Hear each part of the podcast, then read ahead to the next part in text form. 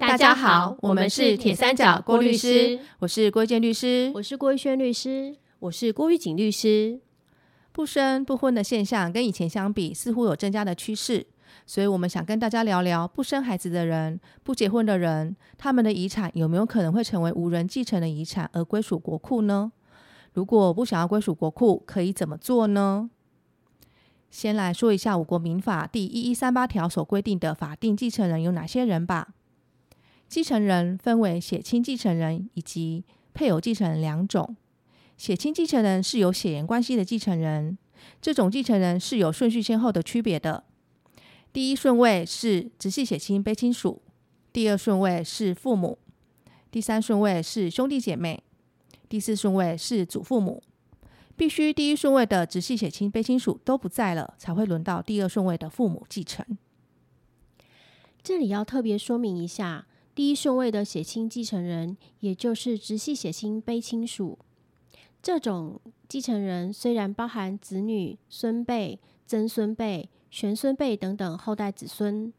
但是第一顺位的血亲继承人还是有顺序先后之分的哦。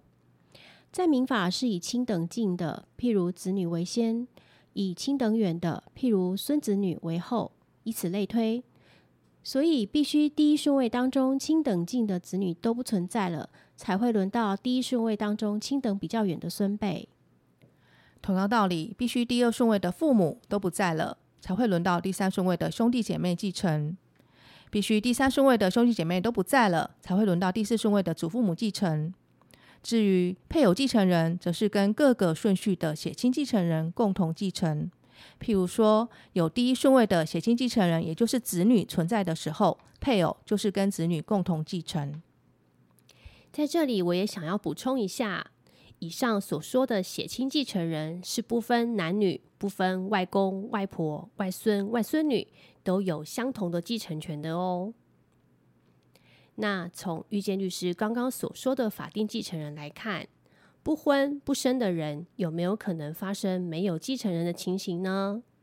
答案是有的哦。如果不婚的人没有生小孩或收养子女，加上自己是独生子女，而父母跟祖父母都已不在时，这位不婚的人是没有法定继承人的。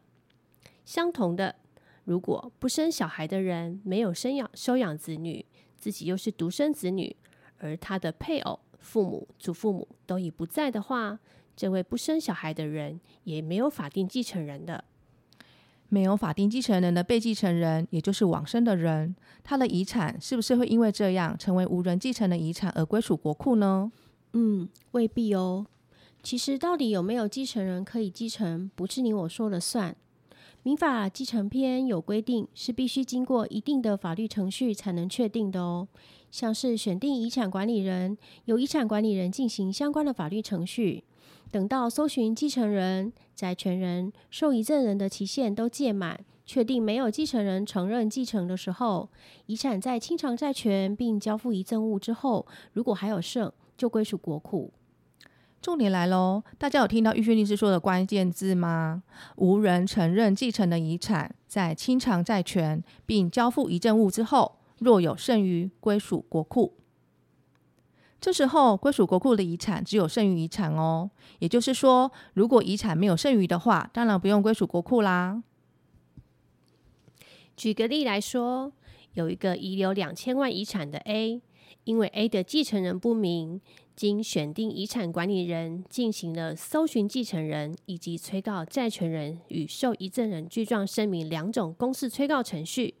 在法院锁定的第一种搜寻继承人的期限届满时，虽然没有继承人来承认继承，但是在第二种公示催告程序期限届满前，突然出现了一位债权人 B 提出了借据，向法院呈报他对 A 有一笔五百万的借款债权；又出现一位受遗赠人 C 也提出了 A 的遗嘱，向法院呈报 A 要把一千万的房子赠给他。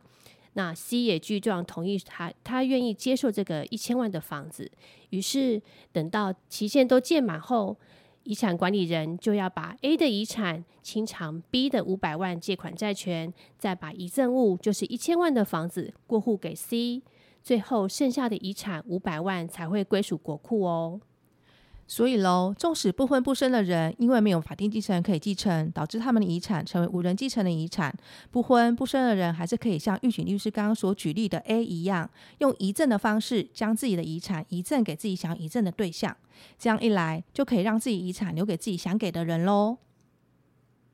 当然啦，如果不婚不生的人觉得自己的身边不用留太多身外物的话，也可以透过生前赠与的方式，在赠与税免税额的额度内，逐年赠与给自己想要赠与的对象哦。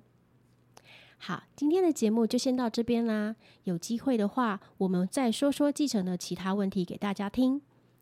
我们是铁三角，我们是郭律师，我们是三姐妹，与您聊聊人生，聊聊有趣的事情。聊聊生活中的法律，我们下次见，拜拜。